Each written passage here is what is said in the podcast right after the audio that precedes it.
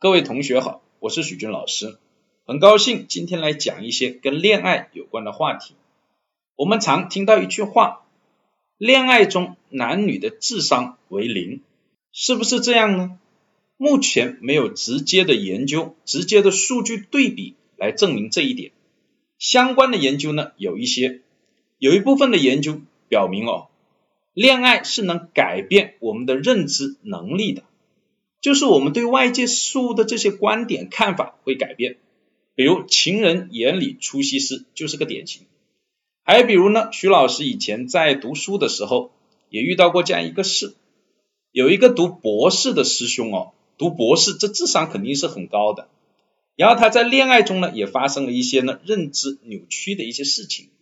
当时他找了一个女朋友，这个女朋友在男女关系上的风评不是很好。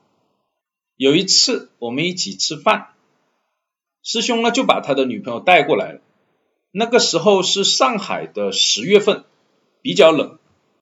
这个女孩子穿着超短裙，身上的衣服也比较透，可以看见内衣。后来小姑娘有事先走了，我们就劝这个师兄说呢，这个小姑娘穿的这么少这么透，多不好，以后还是要找一个会过日子的更好。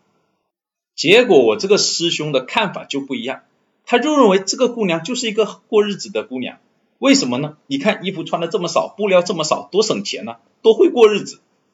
为什么会这样呢？在二零一五年《人类神经科学前沿》杂志上发表了一篇文章，西南大学、中国科技大学和美国西奈山伊坎医学院的研究表明，当人在恋爱的时候，大脑的十二个区域。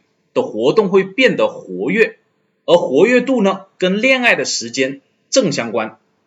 这十二个区域主要负责释放多巴胺、催产素、血清素、肾上腺素等激素，使我们呢产生更多愉快的情绪，减少做出攻击性和防御性的行为等等。其中特别要注意，多巴胺的过量分泌。会导致我们大脑中用于理性思考和决策的这一部分哦，会处于抑制的状态。所以在恋爱中，我们的认知能力容易发生变化，容易扭曲或者是夸大。但这并不能说明智商下降了。相反，这种认知的改变有时候是需要高的智商作为基础的，特别是那些荒唐的想法和结论。这恰恰是在大量的恋爱实践中出现的。除此之外，许多的研究都表明，恋爱有助于提高创新能力，让人在创意测试中有更好的表现。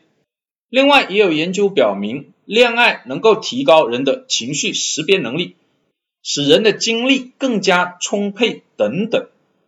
有学者提出了要鼓励老年人谈恋爱。因为他认为恋爱有助于减弱老年智商的退化，这一观点目前还有待数据的论证。根据上述的研究和分析，徐老师认为恋爱中智商不但不会下降，相反，智商会保持在我们人生的较高的水平。我们日常生活中讲的智商的下降。